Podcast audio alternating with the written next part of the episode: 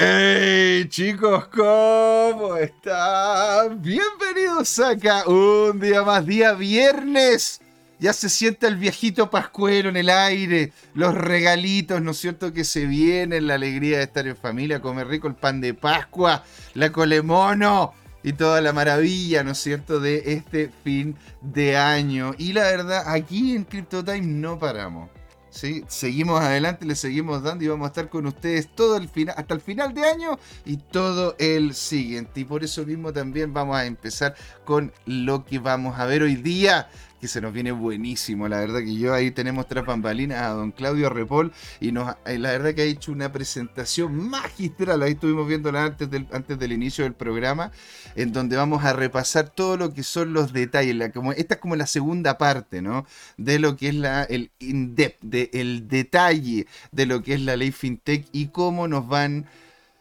Ah, ¿Cómo nos van a subir los impuestos? Tenía varias palabras, varias temas en la mente pero al final, ¿no es cierto? Dije, bueno, ¿cómo no? ¿Cómo van a poder, ¿no es cierto?, regular esto? ¿Cómo es que quieren dar cuenta de las instituciones ideales que estarían vinculadas a esta industria? ¿Cómo es que van a, van a empezar a posicionarse los exchange, los bancos y muchas otras cosas más? ¿Cómo es que nos van a afectar en el tema impositivo? ¿Cómo es que vamos a terminar, ¿no es cierto?, saliendo adelante con esta industria o no?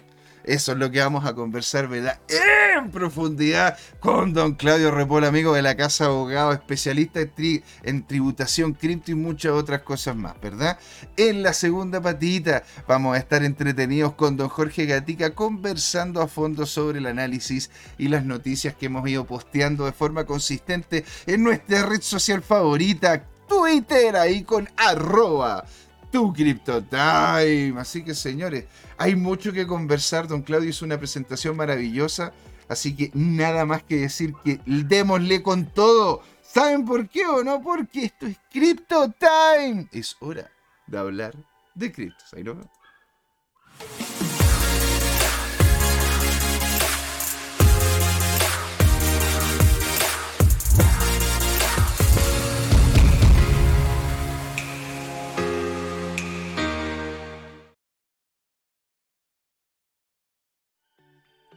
Hey chicos, ¿cómo están? Bienvenidos acá a la primera patita de CryptoTime. Miren con quién estoy, abogado, especialista en tributación, tributación internacional, experto en cripto, parte de la Chicrip, panelista, amigo de la casa, eh, socio, compañero, amigo, hermano, Don Claudio Ripoll. Señor, ¿cómo va la vida? Muchas gracias de nuevo por invitarme y seguir conversando estas materias que son realmente importantes y, urgentes ahora, porque ya el proyecto está a punto de ser publicado y ser ley. Está ahí, está en la puerta del horno. Ahora, antes de que partamos ya con el detalle, un tema importante que estuvimos conversando, ¿verdad? Es la rapidez de esta ley. Sí, sí muy rápido. bueno, conversábamos que, bueno, usted un poco de educación cívica también, y cómo se presentan cómo se hacen las leyes en, el país. Pues entonces hay dos formas de presentar proyectos en el Congreso. Una forma es que los propios parlamentarios, con un número que indica la ley, presentan un proyecto. Y otra se llama, proyecto de ley. Y la otra es que el presidente de la República, que también tiene facultades legislativas, presenta un proyecto. Y cuando presenta el proyecto se llama mensaje presidencial. Lo mm. importante en este caso es que este proyecto de ley se originó en un mensaje presidencial, es decir, en una iniciativa del presidente de la República, de la época, eh, presidente Sebastián Piñera. Mm. Y se envió este, este mensaje presidencial con fecha 3 de septiembre del año 2021. Mm. Estamos en diciembre de 2022 y ya el proyecto se envió, después de pasar por el Tribunal Constitucional, como vamos a ver en, en la exposición, ya se envió al presidente de la República por la Cámara diciéndole está en condiciones de ser promulgado y publicado. Y ya con eso empieza a regir. Súper rápido. O sea, a ver, porque ponte, nosotros en la, en la primera parte, ¿verdad? Que de hecho quiero crear, vamos a crear ahí en el, en el canal una playlist donde pueden ir viendo, ¿no es cierto? No solamente lo que nos ha comentado Claudio, sino otros eh, otros elementos que también ha dicho, el tema de la tributación en Uruguay, estuvimos hablando de Argentina, lo que pasa. Hay, hay, mucho, mucho contenido, mucho valor, oro líquido que nos ha entregado, ¿verdad? Don Claudio Repoli. Entonces, estuvimos hablando en ese momento de que una ley tradicional, común y silvestre, son tres, son tres, son una página, tres páginas. Esta tiene 130 y algo, ¿verdad? sí. Ahora, tú me dices, ahora te quiero hacer una segunda pregunta. ¿Cuánto es lo que normalmente se demora en tramitar una ley en comparación a esta ley que ha salido, que ha salido en un año y un poco más? Depende de la materia, pero una ley de esta naturaleza, con la materia que regula, normalmente demora entre 3 a 5 años, porque hay harta, hartas preguntas, surgen hartas inquietudes, se modifica, se aclara, se precisa, entonces eh, una ley de esta naturaleza es, una tramitación relativamente larga. Sí. que hay proyectos que se vuelan 24 horas, pero son cortísimos, digamos, ya para otras cosas. Hay eh, otro, otro, otro tipo de interés, ¿verdad? Referente a eso. Hay que duermen los sueños los justos que llevan 7 años, 10 años, 15 años tranquilamente esperando que alguien las active porque son materias que en realidad no le interesan al, al poder establecido. Y ahí está. Claro, no son marqueteras y, no y tampoco cuidan lo que son los chiringuitos que ya se han ido creando, ¿verdad? Así es, así es.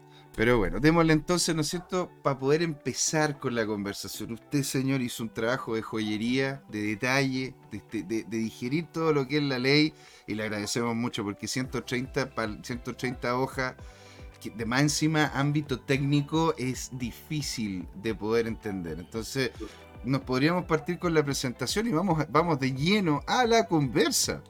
Ya, pero aprovechando esto, quiero hacer presente que eh, yo tomé la ley y traté de, de unir los temas que eran eh, pertinentes, de manera de que fuera más, fuera más fácil de leer, porque la ley, si uno la ve, si no es entrenado para leer leyes, se ve como incoherente o de difícil comprensión, entonces traté de ordenar de manera diferente. Y lo que sí respeté los números de, la, de los servicios o de los acápites para que después se pueda hacer fácil la, la, búsqueda. Pero ahí lo voy a explicar, así que voy a ver si funciona esto. No, pero señor, ya lo estuvimos probando y está maravilloso. He hecho una gran presentación de usted. Aquí ya queríamos decirle a los chicos mientras estamos mostrando la presentación acá, ¿verdad? Oiga, queremos escuchar a los chicos, queremos saber, ¿verdad? ¿Qué es lo que opinan ustedes referente a esto? ¿Qué es lo que han visto ustedes como, como un elemento importante? ¿Ustedes encuentran, verdad, de que esto se debería, se debería colocar, se le debería colocar, entre comillas, un impuesto? ¿El impuesto es lo correcto para este momento? Porque, bueno, el otro día estaba escuchando, ¿no es cierto?, un Twitter Spaces, que se lo recomiendo mucho, de la, de la Asociación eh, Bitcoin Chile, ¿sí? en donde estaban hablando sobre el tema de si es que esto es, si es que lo, lo que deberíamos tener nosotros es una regulación o debería ser, ¿no es cierto?, un reconocimiento. Que es como la gran diferencia entre una regulación es que te colocan reglas, un reconocimiento es que te digan usted como industria existe y puede realizar su actividad de forma correcta. Así que ahí, esa es una, una, gran, una gran cosa. Y esta es la presentación, ¿verdad? Ley FinTech 2022, señor. ¿Cómo es que se llama la ley? Se llama Promueve la competencia e inclusión financiera a través de la innovación y tecnología en la prestación de servicios financieros. Ese es el nombre de, esta ley. No tiene número todavía porque como no se ha publicado ni promulgado, ahí se le va a asignar el número correspondiente. Totalmente, señor. Bueno, lo primero que vamos a decir es que esta, bueno, teníamos una, hay una confusión con, con, José Luis porque hablábamos de ley fintech y después aparece ley fintech. Claro. Pero leyendo el mensaje presidencial, como ya lo expliqué, eh, venía como ley fintech y después cambió a ley fintech, así que estábamos bien nosotros, no estábamos... No nos habíamos metido ningún tipo de estupefaciente, ¿verdad? estábamos completamente... Estábamos bien. Estábamos completamente sobrios y estábamos hablando de la temática correcta, ya. Maravilla. Ah, entonces, lo primero que vamos a explicar, esta es una ley que ya solamente falta su número y su publicación en el oficial y estaría ya operativa. Y ese es el nombre, que es importante tenerlo ahí a la vista para lo que vamos a conversar después. Entonces, lo primero que vamos a decir es que este análisis se refiere al proyecto de la ley denominada Ley FinTech. Ahí dice Ley FinTech. claro. Después vamos a revisar cuál es el estado actual de su tramitación, que ya algo hemos avanzado. En tercer lugar, vamos a ver la estructura de la ley la ley la vamos, para los efectos de esta conversación, la vamos a dividir en tres partes. Mm. La primera parte trata de lo que yo, para que sea más fácil de comprender entre nosotros, pero entiendo que no todos son abogados, eh, puse artículos permanentes de la ley, que tiene que ver con la materia propia de la ley. Mm. En segundo lugar, la segunda parte trata de las modificaciones a otras leyes. Gran parte del articulado de esta ley eh, se dedica a modificar, a derogar, a introducir nuevos textos en otras leyes, en un montón de otros cuerpos legales, mm. como vamos a ver en algún momento. Mm. Y en tercer lugar, tiene las normas transitorias, como introduce muchos cambios y aparecen, vamos a ver los registros, los requisitos para, cumplir, eh, para poderse inscribir en el registro, el cumplimiento de, las de, la, de las exigencias que se plantean por la ley, qué pasa con las empresas que están hoy día prestando estos servicios. Entonces las normas transitorias regulan este, este proceso de transición entre lo que hay hoy día y lo que plantea la ley. Y eso lo vamos a ver también en su momento. Entrando directamente en materia, vamos a ver el estado, el estado actual de la tramitación de, este, de, este, de, esta, de esta ley. Esta ley, como ya conversamos, ingresó al Congreso, al boletín del Congreso con el número 14.570-05. Si ustedes van a la Biblioteca del Congreso Nacional, a la página web, que es buenísima, entre paréntesis. Es muy buena. Ah, hablando en serio, sí. Sí, no, es buenísima, es porque además yo ahora estoy bajando, o sea, no la puedo bajar porque necesito el número, la historia fidedigna que decimos nosotros, es decir, toda la, la tramitación, lo que se dijo, lo que no se dijo, porque a veces uno quiere eh, saber, bueno, aquí hay una frase, pero ¿qué es lo que quiso decir en realidad? Pero ¿qué es lo que dijo el legislador entonces? Como para dar alguna idea. Mm. Entonces, si ustedes con ese número les interesa, pueden ir y van a ver toda la tramitación del, del proyecto en este momento. Eh, se ingresó, señalé, por un mensaje presidencial. Después, en, 24 de octubre de este año, la Cámara de Diputados, a través de ese oficio, remitió el proyecto al Tribunal Constitucional, porque entendía que había tres artículos que necesitaban, en opinión del Congreso, de un mm. control preventivo de constitucionalidad, que es lo que hace el Tribunal Constitucional, que son el artículo 20, inciso cuarto, el artículo 30, número 1, y el artículo 31, número 1 y número 2. No nos vamos a ver porque lo que viene, porque el, el Tribunal Constitucional se pronunció sobre esto.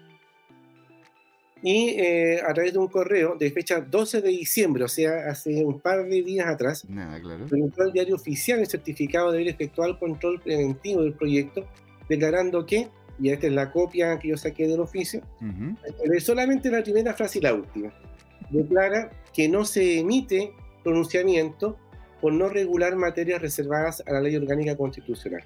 Es decir, el tribunal revisó estos artículos y llegó a la conclusión que no tenía ninguna significación de carácter constitucional, así que no dijo, sabe que yo no me meto acá porque no, no es de mi competencia. Y con eso quedó listo para ser tramitado. Y con la misma fecha, 12 de diciembre de este año, el Congreso Nacional, con la información que le entregó el Tribunal Constitucional, devolvió el proyecto, ahora completamente tramitado y aprobado, al presidente de la República para que el presidente pudiera eh, hacer la promulgación y la publicación en el diario oficial y con eso empezar a regir esta ley. Así que estamos en la quemada. Estamos en la quemada, estamos ahí como se va, en la, en, la nada para que termine saliendo como tal. Ay, increíble, qué rápida que salió, me cago. Ahora, el trabajo que tengo que hacer, eh, que es otro, otra materia, ya no, no, no para esto, es comparar, comparar cómo entró el mensaje, el proyecto, y cómo mm. salió, para buscar los cambios, si es que hay cambios. Claro, porque, porque claro, esto, esto no es que sea ya escrito en piedra, ¿no es cierto? ¿Van a haber algunos cambios todavía hasta, hasta, hasta que termine saliendo? No, me expliqué mal. El, cuando eh, se inició la, tramitación de esta ley, se inició con el mensaje presidencial, ¿ya? Mm. El mensaje presidencial va con el proyecto redactado. Se le envía al, Congreso, mire, yo propongo esta ley y le envía el proyecto de ley, artículo 1, artículo 2, artículo 3, se lo envía completo. Mm. Esto es lo que ingresa. Entonces, lo que, el trabajo que hay que hacer es tomar ese proyecto inicial, el con que se comenzó la tramitación del proyecto de la ley, y compararlo con el que aprobó el Congreso. Ah, los dos textos, el de, entrada y el texto de salida. Y los comparamos. Entonces ahí vamos viendo qué diferencias hay entre lo que se hizo, lo que se presentó y lo que se hizo. Y eso va marcando también la discusión que hubo. Y la verdad es que por lo que yo alcancé a leer, mucho cambio no le hicieron. Pero era, era entonces, eh, cuando la mandó, la mandó, la mandó, como se llama el expresidente Piñera, eh, ¿era ya las 130 páginas entonces? ¿O, era, Eso es lo que estoy chequeando. Yo me, voy, me fui a, a, lo que vamos a ver hoy día, revisar lo que vamos a ver hoy día, con lo que envió y lo que se aprobó. Mm. Hasta el momento no he visto grandes cambios, pero fue una lectura muy rápida, así que tengo que hacer ese trabajo, pero eso es ya es mucho más técnico y es para otras para otras cosas, digamos, para hacer artículos, comentarios. señor, ya usted ya con esto se está ganando el cielo, así que la gente que nos está viendo, le, por favor, mándale un gran saludo y un abrazo, ¿no es cierto?, a don Claudio Repol y también coméntale en sus redes sociales cuando las diga de que, oye, muchas gracias por este, por este tipo de información. Este es el destilado. Esto no aparece en ninguna noticia, no aparece en ningún lado. Lo estamos hablando casi solo nosotros, pero, pero le agradecemos mucho. Bueno, además que como yo le expliqué, yo tomé la ley y yo no estoy copiando los artículos, bueno, los van a ver, traté de ordenarlo por la materia y por el sistema que crea, la, la orgánica que crea, que le vamos a ir viendo cómo funciona. Ahora vamos a ir a la tercera parte, que es la estructura de la ley. En particular, eh, bueno, dijimos que tiene tres partes. son los artículos permanentes y los artículos propios, que van del artículo primero al 29. Esos serían los artículos en que trata exclusivamente lo que señala la ley, lo que señala el, objetivo y, el mensaje. Mm. Esto es lo, lo bueno. Ahí está la carne. Esto es lo que vamos a trabajar ahora. Lo que podamos hoy día y seguiremos en otro programa. La segunda parte se refiere a las modificaciones que se introducen a otros cuerpos legales, que va del artículo 30 al 46. ¿Ya? Y se modifica, eso también algo empezamos el programa anterior cuando empezamos a preparar la, eh, hicimos la introducción al tema, eh, se modifican un montón de leyes, una de las importantes la del Banco Central, donde se entrega una definición de divisa, que no sé si se acuerdan que, que era bastante interesante y respecto de lo que vamos a ver también en este texto sobre lo que habla de las divisas. Así que eh, hay que meterle harto, harto, estudio a, esta, a estas modificaciones, porque al cambiar los cuerpos legales también cambian a veces los sentidos de, de, los artículos. Mm, es claro. Claro, e, e, es, muy, es, como los chistes, ¿no? Es, lo mismo, no es lo mismo una cosa que la otra. Claro, bueno, cuando uno, yo trabajé muchos años en municipalidades, he hecho muchas cosas llegaban los dictámenes de Contraloría, entonces medio, medio en broma, medio en serio, decíamos que había que hacer un diplomado para poder entender un dictamen de Contraloría. Porque usan esta fórmula de, si bien es cierto, no es menos que. claro. no, es como la lógica, ¿no? De si no, si este entonces no lo otro. Es como, hay como un escalafón. pero es una lógica de reacción jurídica muy, muy particular.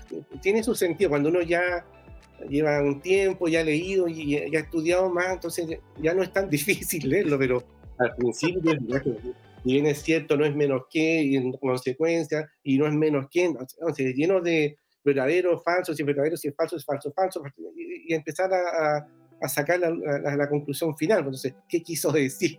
Ah, por eso mi respeto a, a, los señores abogados. Yo, yo la verdad que estaría, estaría mareado a esta altura. Así La tercera parte de, de, esta estructura de ley, que uno la puede ver fácilmente, eh, se refiere a las disposiciones transitorias, que van desde el artículo primero al artículo noveno. Y ahí yo no me equivoqué al escribir. los artículos transitorios normalmente los números se escriben con letras. Entonces, artículo primero con letra, así va. Mm, Hasta el noveno. Y ahí sale la vigencia, porque esta ley, si bien esto se va a publicar pronto, yo creo que ya al más tardar el mes que viene ya está publicada, eh, se establece un periodo diferido de, de, aplicación. En el tiempo se va a diferir porque hay que dictar reglamentos, hay que crear el, el, el, registro de, de, prestadores de servicios financieros que llaman la ley. Entonces se va a tomar un, un tiempo en, aplicarse totalmente. Una, de las cosas que me preguntaron muchos cuando vieron, ¿no es cierto?, el primer, primer video, que yo la verdad que lo enviaba al mundo entero, le mandaba a todos mis amigos, a gente conocida, todo.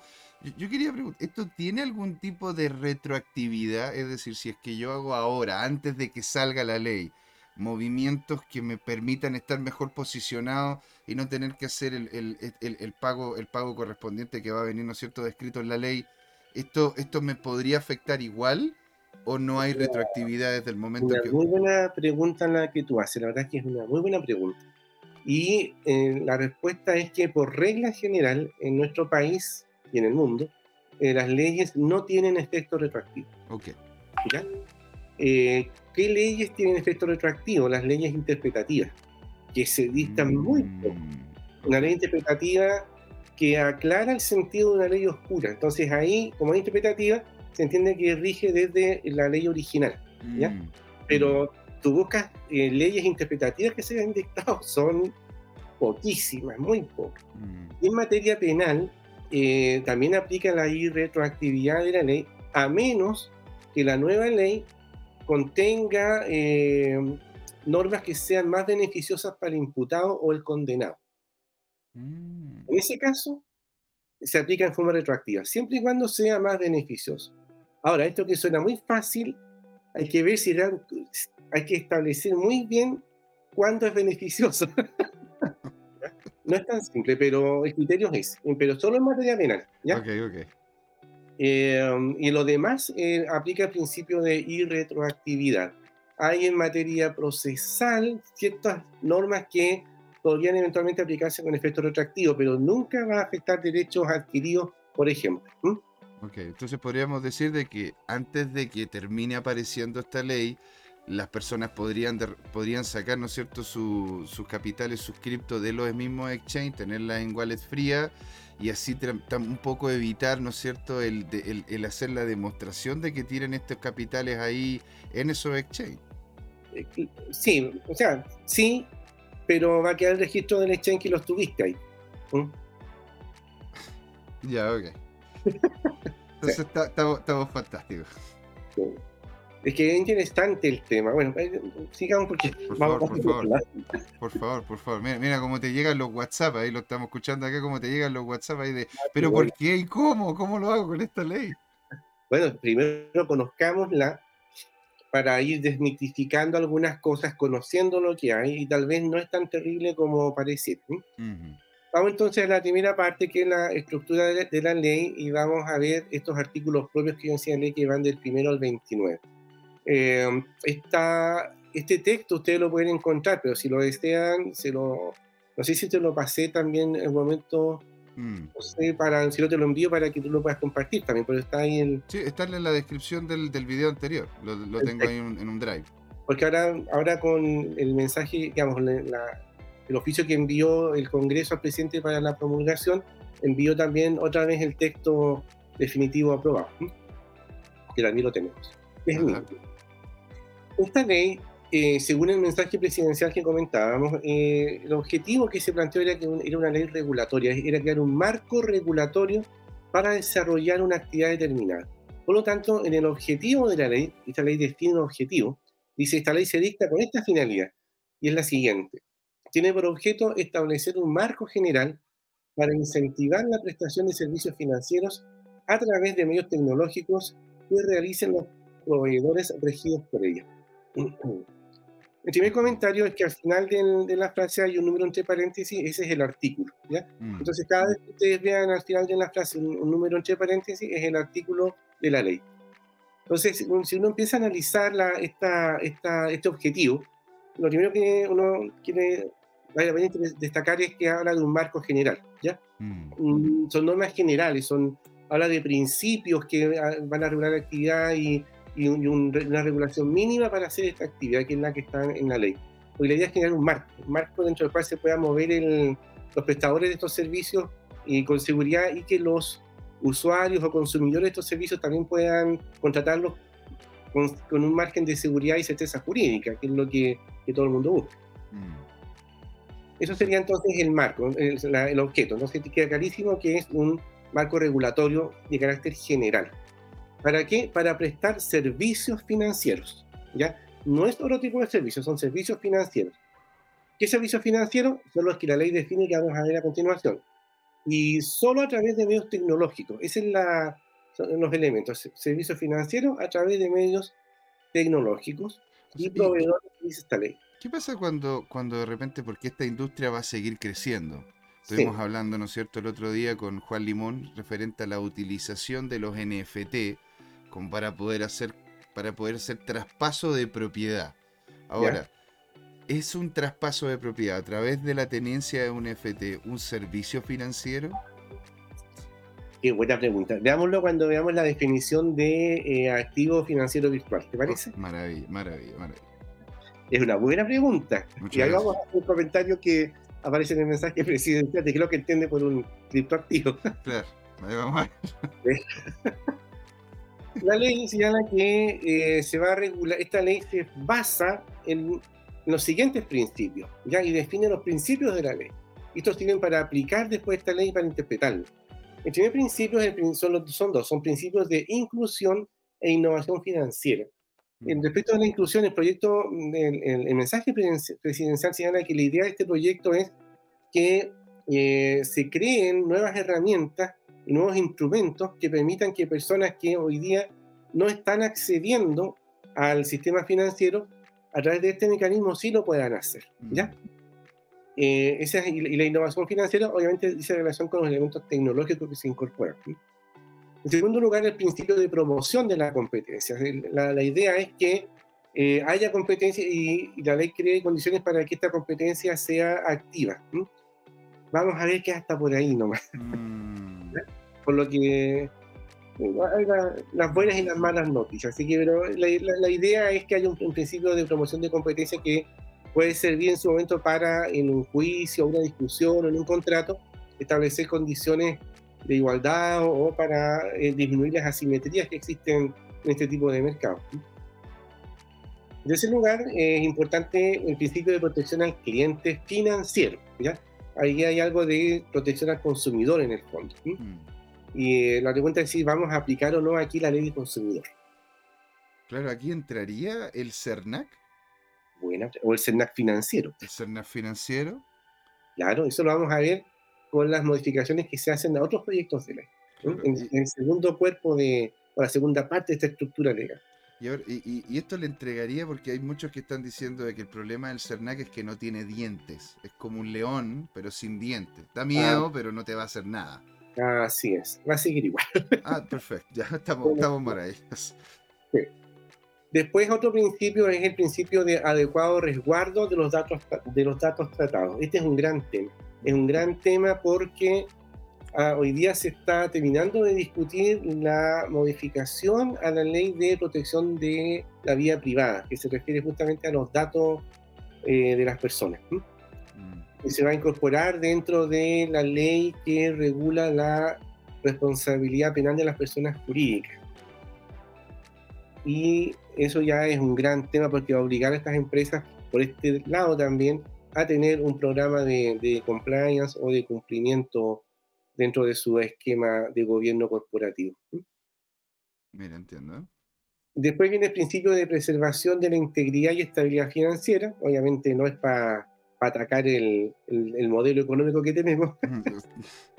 el chiringuito se cuida. Claro. Y por último, el principio de prevención del lavado de activos y financiamiento del narcotráfico y del terrorismo. Esto llama la atención porque nosotros tenemos una ley de lavado de activos mm. que, se han ido, que inició con estos tres delitos, ¿ya? El financiamiento del narcotráfico, el terrorismo y cohecho, que aquí no me parece mencionar. Pero el lavado de activos es mucho más que esto y hoy día se incorporó con la modificación a la ley de delitos informáticos que de cuatro delitos pasó a ocho delitos y delitos ahora realmente pertinentes, porque la ley anterior no servía para nada. De hecho, yo creo que nunca conocí una condena por delitos informáticos con la ley anterior, no conozco eso. Pero con la nueva ley se incorporan tipos penales, así le decimos nosotros los delitos, eh, que son bastante más factibles de ser eh, aplicados en la práctica. Mm. Así que tiene que ver también con este tema de lavado de activos y financiamiento del narcotráfico y también con la responsabilidad penal de las personas jurídicas. Estos son los principios que regulan, como ustedes pueden ver, son principios que tienen que ver con, ok, usted innove, haga competencia, pero va a tener que tener todos estos cuidados de proteger al consumidor, no abusar de él, eh, cuidado con sus datos, de no eh, acceder a datos ni, ni, transarlos en forma indebida. Tiene que cuidar el modelo económico y nada de lavar activos de, ningún tipo. ¿Está el concepto del abuso financiero? Es decir, de que hay algún tipo de marco de interés, hay algo que limita a las entidades a, a, no, a no sobrepasarse en el sentido de que, oiga, mire, como le tenemos este seguro, este seguro, este seguro, este seguro, le vamos a subir, ¿no es cierto?, la cuota en un 10%, en un 15%, en un 20%. No, eso no está. No, podría tal vez incorporarse en este número 5, en la preservación de la integridad y estabilidad financiera, podría tal vez ahí, mm, ¿ya? O la promoción de la competencia. Buenísimo, buenísimo. Y la, ley establece que estos principios deberán ser observados por todos los sujetos obligados por esta ley, ¿ya? Que mm. son obligatorios. Después, la ley nos dice que para los efectos de lo que está regulando y em, establece una entidad fiscalizadora, la que va a estar ahí poniendo ojo a todo lo que, lo que se haga. Y esta entidad es la Comisión para el Mercado Financiero, que se conoce por la sigla de la CMF. Todo esto está en el artículo primero. ¿eh? O sea, esto en el primer artículo, no, solo, solo eso. Y de hecho, es incluso como comentamos en el primer video, ¿verdad?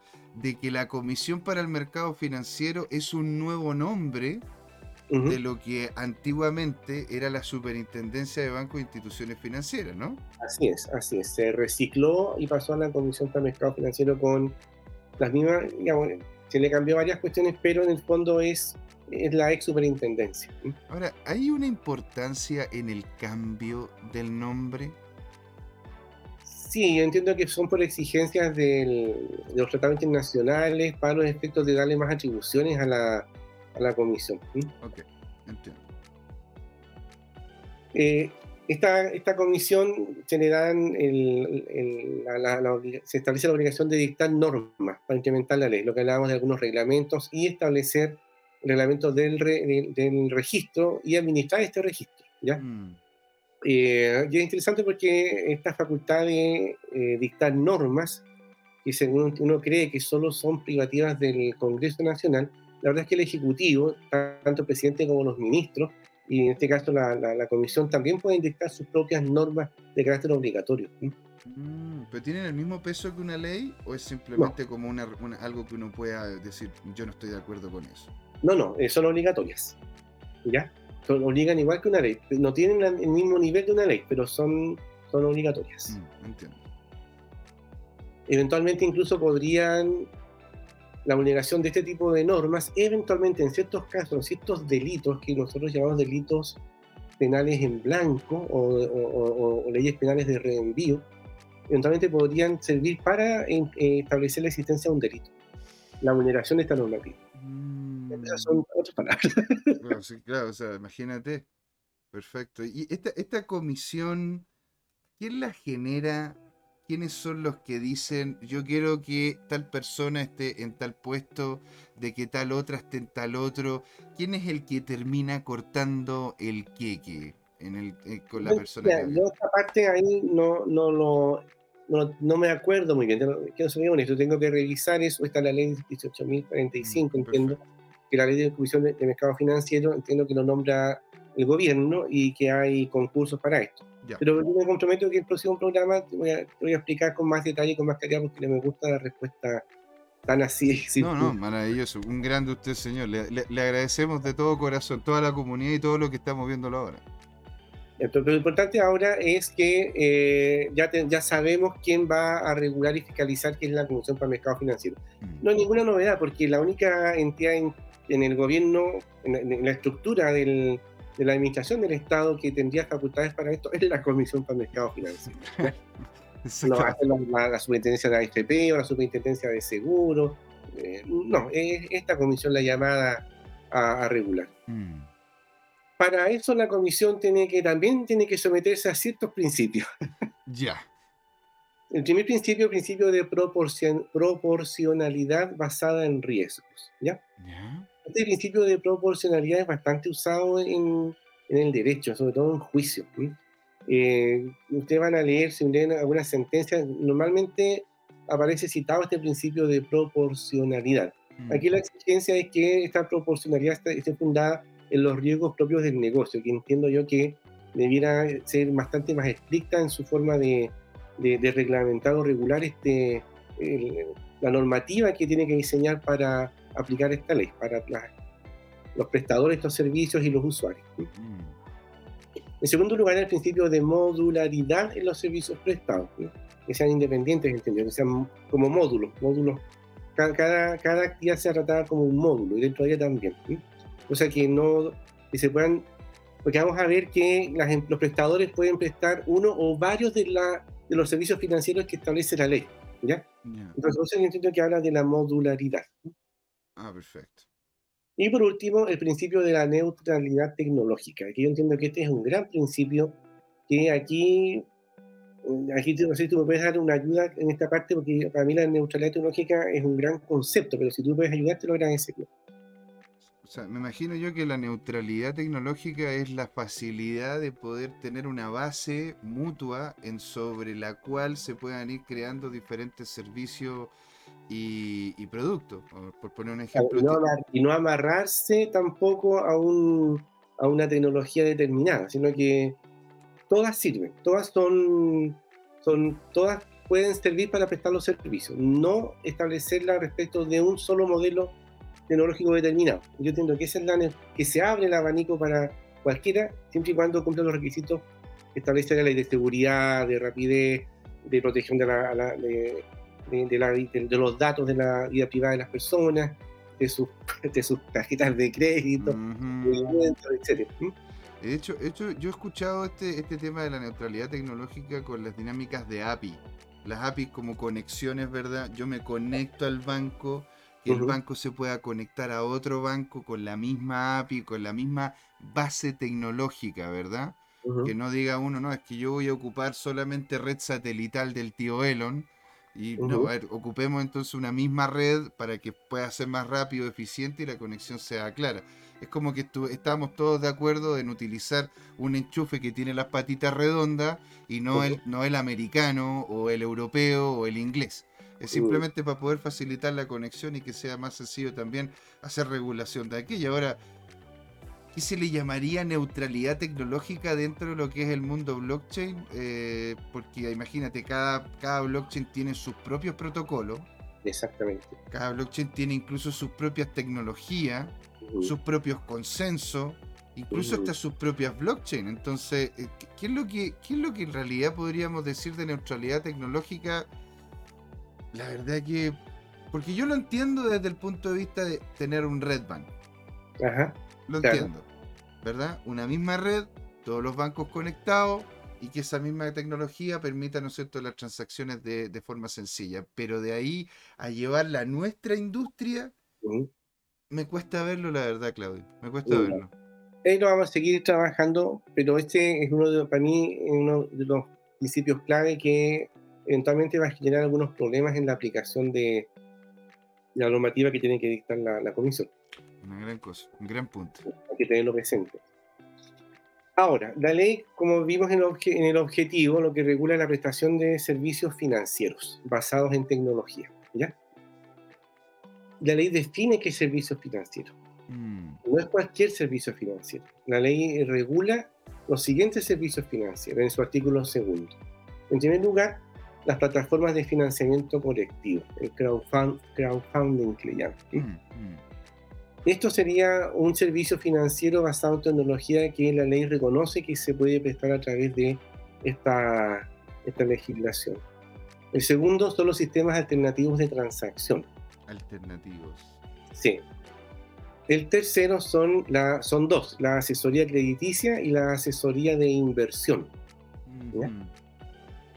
El cuarto es la custodia de instrumentos financieros y el quinto, el enrutamiento de órdenes e intermediación de instrumentos financieros. Una, una consulta, Claudio, porque aquí nosotros comentamos sobre el, mundo cripto, vemos proyectos, ¿no es cierto? Estoy hablando netamente del canal CryptoTime.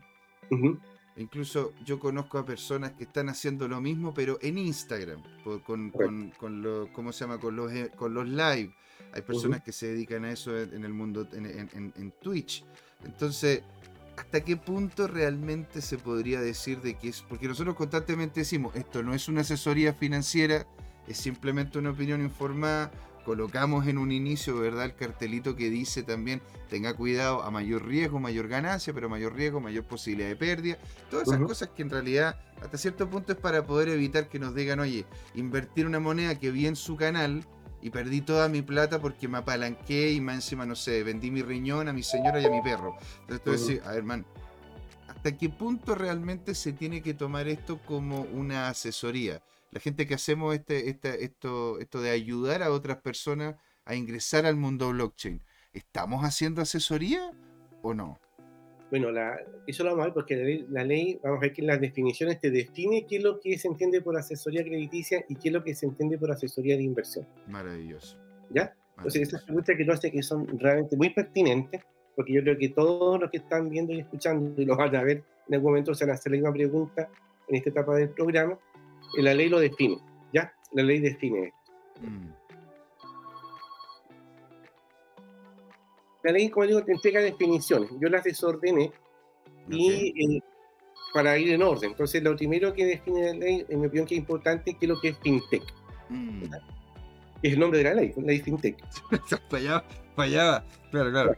Entonces dice que se va a entender por FinTech actividades que impliquen el uso y aplicación de la innovación y los desarrollos tecnológicos para el diseño, oferta y prestación de productos y servicios financieros. ¿Ya? Si tú conversas un pichintún, yo apago ese teléfono. Sí, bueno, yo, lo hago, yo lo hago, yo lo hago. Y de hecho, como se llama, le queríamos agradecer que en realidad hay algo muy interesante sobre esta ley. Primero, lo rápida que salió. Lo segundo, todos los problemas que han, todos los problemas que vemos en otras leyes, en las cuales de hecho la misma comunidad ha aportado y ha comentado, las cuales no han terminado saliendo. En cambio, esta ley que en sí en, como que embebe, ¿no es cierto? Eh, aglutina toda una serie de servicios que pueden ser tanto cripto como no, los intenta como meter todos en una misma bolsa de gato. Y eso es lo que a mí, eso es lo que a mí como se llama, me, llama mucho la atención porque él fue rápida, fue poco conversada.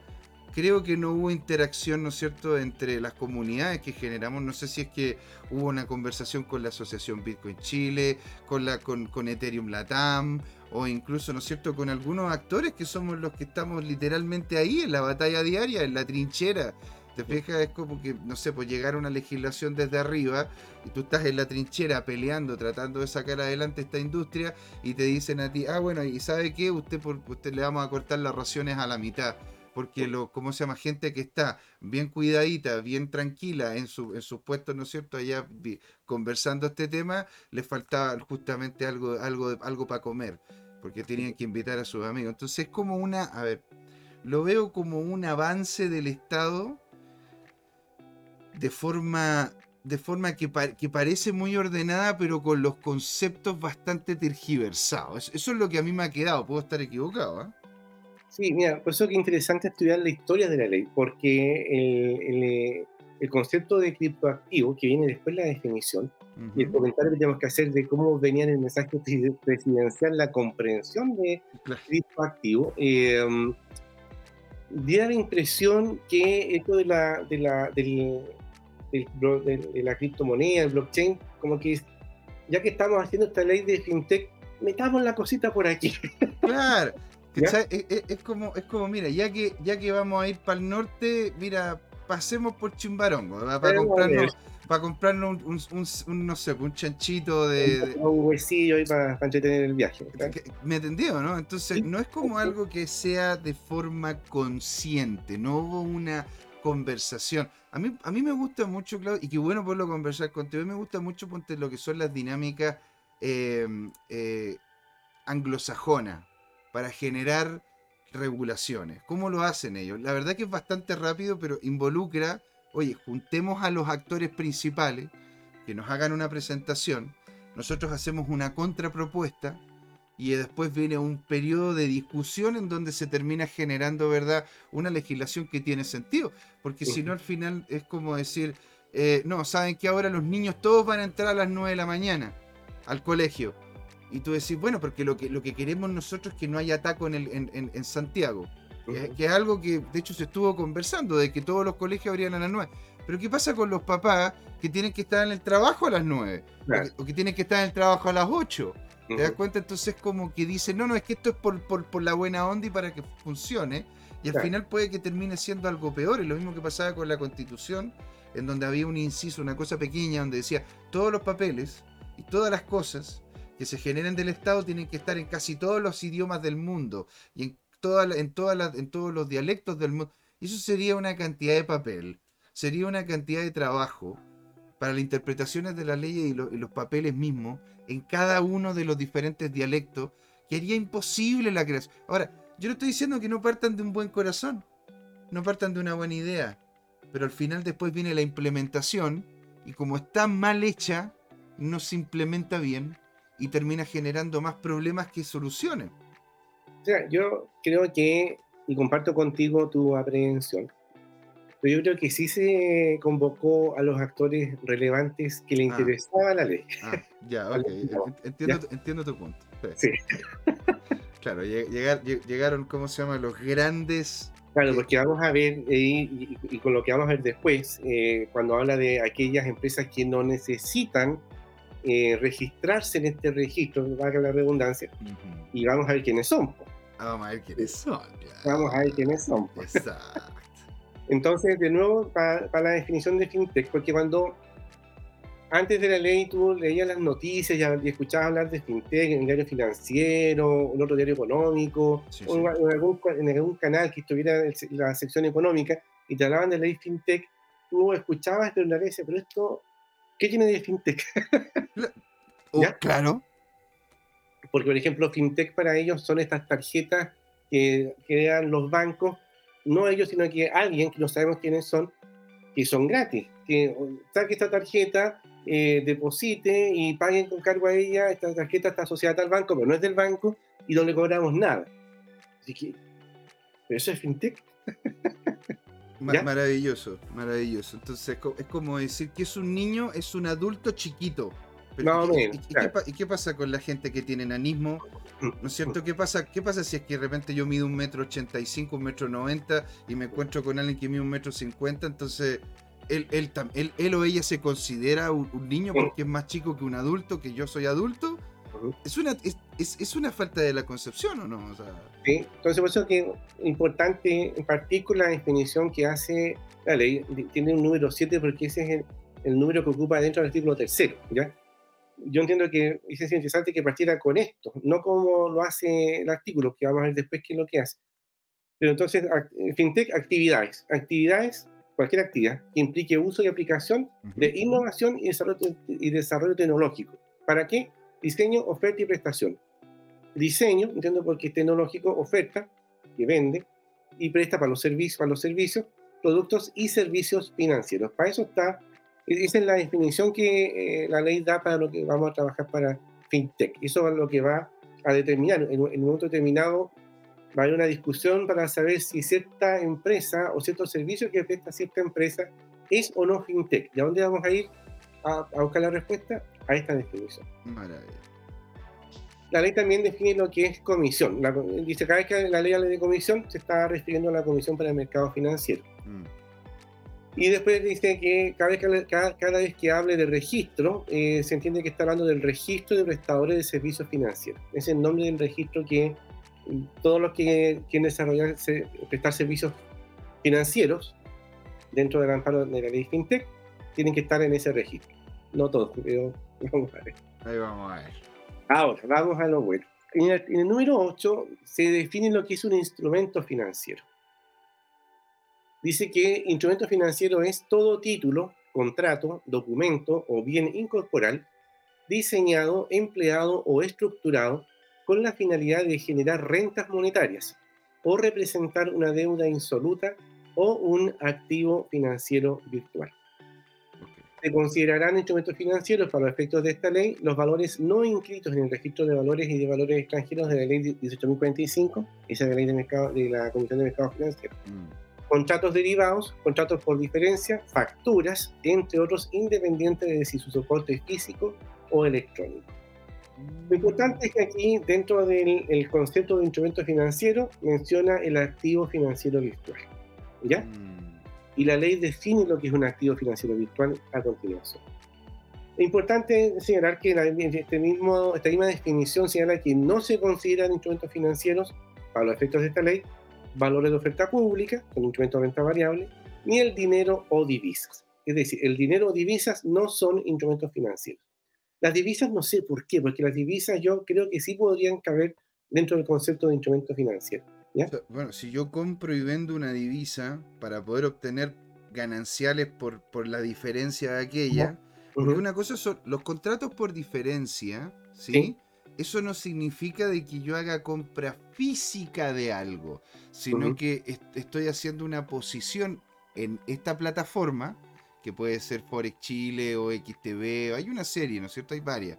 Pero la cosa es que yo coloco una posición y dependiendo de si estaba en lo correcto, ¿verdad? Voy a ganar dinero a la venta o a la compra de aquella. Exacto. Pero, pero yo podría hacerlo eso perfectamente con divisas. Yo voy aquí a la esquina, compro, ¿no es cierto?, unos dólares porque creo que van a subir y después los vendo por una ganancia. O sea, no necesariamente esa divisa la voy a utilizar en gastos en el país de la divisa. Exacto. Entonces, eso que, que saquen la divisa de instrumentos financieros y después vamos a ver que la divisa aparece vinculada al instrumento. Así que ahí eso yo creo que va a generar un, un problema de interpretación. Lo importante es que hay una definición de instrumento financiero y que dentro de esta definición se señala expresamente el activo financiero virtual. ¿Qué es un mm. activo financiero virtual? Está en el número 3 del artículo tercero y dice que activo financiero virtual o criptoactivo ¿ya?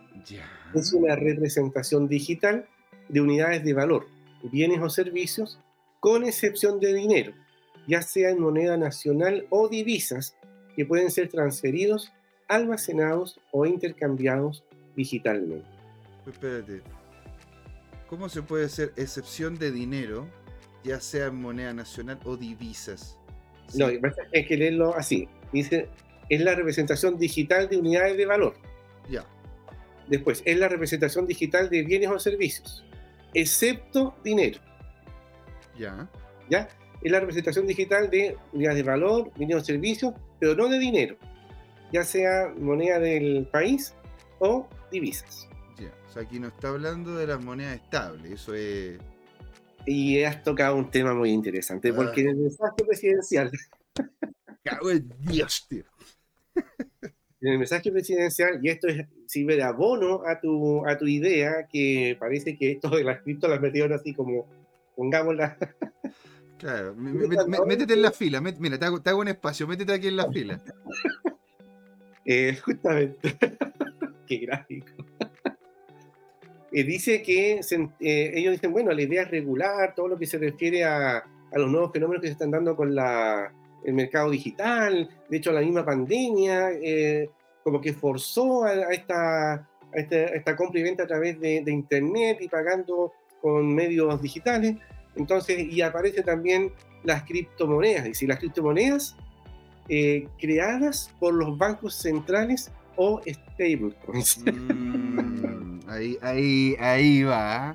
Entonces se nos viene, se nos viene, ¿cómo se llama? 1984, ahí con las monedas, monedas especiales de los mismos estados, que hemos conversado, de hecho tenemos un programa con Alonso que estuvimos hablando sobre qué es lo que va a pasar con las CBDCs y eso es, algo muy peligroso. Eso es entregarle una. Eso es como entregarle una bomba atómica, pero para su propio pueblo al Estado. Y eso es complejo. Pero eh, yo lo veo de otra manera. Yo veo que la definición, o sea, el, fundamento de la ley al hablar de las criptomonedas, el concepto que usa de monedas de, de un banco central y que se asocia a un stablecoin, son conceptos completamente contradictorios. Me da que no hay un buen manejo de, definiciones, así como la tenemos nosotros, porque una stablecoin no es una moneda de un banco central, claramente. No, necesariamente, puede ser ponte una empresa que literalmente tiene una cantidad de una moneda en específico, ¿verdad? Digamos USDC, eh, ¿cómo se llama? Eh, TUSD también, que manejan esas packs, Binance, ¿no es cierto? Que tiene el BUSD, todo eso son monedas de tipo 1 a 1, en donde si yo tengo 100 dólares en el banco y acredito que los tengo, creo 100 tokens de un dólar, porque tengo ahí los 100 dólares, ¿verdad? Ahora, ahí es la cosa, porque eh, entonces van a prohibirse, según esta ley, las stables que no sean de estados, se toman... una cosa es el mensaje presidencial. Ah, ok, ok. Otra cosa muy distinta es la ley. Ya, ok, ok. Más adelante, más adelante, ok. No, está bien. Sí, es una buena inquietud. porque el mensaje puede, te, da luces para dónde iba, pero una vez que se dicta la ley, la ley cobra vida propia. Y en este caso, la definición que hay de activo financiero es la que está en la pantalla. Representación digital de unidades de valor, bienes o servicios, con excepción de dinero, ya sea en moneda nacional o divisas, que pueden ser transferidos, almacenados o intercambiados digitalmente. ¿Te dice dónde están almacenados? ¿Te dicen cómo están, cómo se construyen estos, estas, estas unidades de valor? ¿Te dice dónde está esta representación digital? ¿Te dice si es centralizada o descentralizada? Si tiene que ver con una tecnología del, eh, del ELT, por ejemplo, no te dice nada. O sea, es totalmente abierta. Increíble. Incluso cuando, no sé si te acuerdas, cuando estuvimos estudiando la, la, normativa uruguaya mm. y que el Banco Central uruguayo sacó un documento espectacular donde empezaba a definir toda la, cómo podía ser un marco regulatorio para ellos tener también un mercado de, de cripto que se fuera muy competitivo y que transformara a Uruguay en, un, en el líder eh, latinoamericano en, el mercado de, de criptomonedas cuando ellos hablaban de stablecoin, incluso hacían una diferencia de, de dos clases de stablecoin. Pero acá el proyecto este de FinTech, es todo lo que tú vas a ver de activos financieros virtuales o criptoactivos es lo que está en esta definición. No vas a ver nada más relacionado con criptoactivos. o sea, esto es lo único que vamos a tener. Es todo. Entonces, cada vez que nosotros leamos en el proyecto instrumento financiero, nosotros tenemos que hacer la traducción a activo financiero virtual o criptoactivo. Okay. Porque es lo que nos interesa. Pero e, este concepto de activo financiero virtual o criptoactivo, creo que nunca más se menciona en la ley. o sea, es como. A ver. Ay, marea. Como Es como meter un cabro chico, ¿no es cierto?, en la fila. No, no, métete, métete, métete, métete. Y después, llega, y después llega, ¿no es cierto?, a donde tiene que subirse a la, al, a la montaña rusa o a lo que se tenga que subir y no da la talla. Oye, pero es que es muy chico, no, no, no puede entrar al juego. Sí, no, pero no, si como digo, una ley se, se, dicta, se aprueba, se publica y eso es lo que está, lo que vale. Y como te digo, por ejemplo, para nosotros una, una criptomoneda es una representación de un valor, pero eh, que usa una, tecnología distribuida, descentralizada, ya que no lo dice. No. Tampoco te dice que es de un banco central. Tampoco. No lo dice tampoco, a pesar de que en el mensaje hacía esta referencia, yo creo que había una muy mala. Ahora, esto, esto lo hacen con un propósito, ¿no? El, dejar esto lo más amplio posible. Es un marco regulatorio. Es un, es un, es un rayado de cancha. Vamos a jugar el fútbol. Bueno, para, saber, para jugar fútbol tenemos que establecer primero dónde lo vamos a jugar, quiénes van a jugar, eh, qué requisitos deben cumplir los que van a jugar, eh, vamos a tener un árbitro que eh, no sacar, acá en esa batalla como, pero el árbitro va a decir hasta aquí nomás y va a establecer también las reglas del juego. Eso es un marco regulatorio. Entiendo. Ya. Lo que hagas dentro de la cancha mientras cumplas con los mínimos que establece el, reglamento y la norma es cosa tuya. Okay, Ahora, dentro de las definiciones, como te explicaba, eh, cuando vimos anteriormente los servicios financieros y había un listado de servicios financieros, el, el, artículo tercero define lo que vamos a entender por cada uno de estos servicios financieros. Entonces, cuando hablamos de asesoría crediticia, que es una de las dudas que tú tenías, mm. bueno, la ley dice que por asesoría crediticia vamos a entender la prestación de servicios de evaluaciones o recomendaciones a terceros respecto de la capacidad o probabilidad de pago de personas naturales y jurídicas o entidades y de o de la entidad de estas para fines de la obtención, modificación o renegociación de un crédito o financiamiento. ¿Ya? Esto es asesoría crediticia. ¿Ya? ¿Dónde están las cripto aquí? Eh, es que esa es la cosa, a ver, ¿qué, es esto? porque yo no, entiendo nada. No ve María, porque dice la, la, presentación de servicios, evaluaciones o recomendaciones de terceros. Pero si yo puedo, yo, yo como se llama, puedo, aquí nosotros de forma consistente comentamos sobre la solvencia tecnológica, la viabilidad, las capacidades que tiene, por poner un ejemplo, Bitcoin, que, es una moneda, ¿no es cierto?, que, que, eh, le han pegado por todos lados y ahí está, porque es una solución real a un problema. ¿Eso ah, significa que yo estoy haciendo asesoría de eso, no, sí? No, porque esto es crediticio, no de inversión, que es otra, asesoría de inversión es otra cosa, esto es asesoría crediticia. Es decir, aquellas entidades que, hacen la pega de los que prestan plata. Entonces el banco en vez de tener, o, quien vaya a hacer el, préstamo, en vez de tener su propio equipo de personas que hagan la evaluación de riesgo del cliente que le va a pedir dinero, tiene una empresa, un tercero, que son las clasificadoras de riesgo que te van a decir, sabe que esta empresa eh, es AA más, o es AB, o es B, o sabe que es Z y vaya. No. ¿Ya? A eso se refiere. Son estas empresas que te hacen una evaluación de riesgo del, de la persona a la cual tú le vas a prestar. Esto es Oye, ¿sabes qué? Yo, a mí me encanta conversar contigo, Claudio. La verdad que es un real agrado. Ahora, imagínate, se, me, se, me, ha pasado el rato volando. Ya son las 7.10 ya. Y, así que, mira, hagamos una cosa. Eh, dejémoslo como se llama hasta acá. Yo creo que el próximo, que el próximo, ¿cómo se llama? próximo mes, ¿no es cierto? Ya partiendo, partiendo el año, poder estar, ¿no es cierto?, en conjunto. Yo creo que yo creo que vamos a tener que hacer dentro del mismo mes dos programas para poder seguir avanzando, porque la verdad que esto es esto hay mucho que conversar, hay mucho detalle, se dejan muchas cosas en el aire. ¿Te das cuenta? Así que yo te agradezco en el alma, don, don Claudio. ¿Dónde lo podríamos encontrar en caso de que quiera ser encontrado, y hay, porque me imagino que hay personas que van a estar interesadas en poder decir, ¿qué significa esto? ¿Qué va a pasar con mi crédito? Bueno, ahí yo tengo mi página en LinkedIn, ahí están todas mis coordenadas, mi teléfono, mi correo electrónico, mi WhatsApp, así que cualquier cosa ahí me encuentro. Exacto. mi nombre completo, mi nombre no tengo áreas ni nada. Está bien, don Claudio Arrepol Escobar, para que ustedes sepan, lo puedan buscar. Este hombre, pero más encima generoso entregando oro líquido, así que a todos los que estuvieron con nosotros, a todos los que nos estuvieron viendo, les agradecemos. Se nos viene la segunda patita con don Jorge Gatica y vamos a comentar sobre análisis, noticias y otras cosas más. Vamos a estar con Claudio el próximo mes. Yo creo que vamos a tener que hacer dos programas para alcanzar a avanzar, de, avanzar de buena manera. Una hora es muy poco. Antes, que se publique la ley. antes de que se publique la ley. De hecho, hay gente incluso que me está diciendo, ¿por qué no le da a Claudia Repol ¿Por qué no le dais un programa, si onda, un programa de legislación cripto y toda la cuestión y que hable de todo eso? Bueno, ahí, está abierta la puerta, señor. este es el programa, este es el programa. Y, y, podemos hacer uno que sea exclusivo para esa cuestión. Así que Don Claudio, le, le agradecemos mucho de corazón. Muchas gracias a usted, muchas gracias a ti también por tu gentileza de confiar y de invitarme a compartir esto. Pero por favor. Muy agradecido y saludo a todos los que nos están viendo. Sí, claro, y la verdad que es muy concurrido. La verdad que la gente estuvo calladita, no habló mucho, porque la verdad que estaba totalmente así como pendientes y en shock del tema legal, pero bueno. Entonces, señores y señores, nos vamos a ir a un pequeño intermedio. Volvemos con don Jorge Gatica. Le agradecemos a don Claudio. No se vayan a. ¿ah? Esto es Crypto Time. ¿Por qué, Claudio?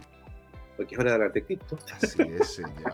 ¡Ay, qué notable! Estás metido. Estás metido. Ahí nos vemos. ¿ah? Un abrazo, Ahí nos vemos. Hola amigas y amigos, antes de irnos les queríamos recordar que esta comunidad CryptoTime la hacemos todos, así que siempre invitados a nuestros canales de difusión en Twitch, Twitter, YouTube, LinkedIn y Facebook. Búsquennos como CryptoTime, con I latina, así, latinos como nosotros. Los esperamos para intercambiar información, hacer nuevos amigos y conexiones en este hermoso mundo del blockchain y las tecnologías descentralizadas.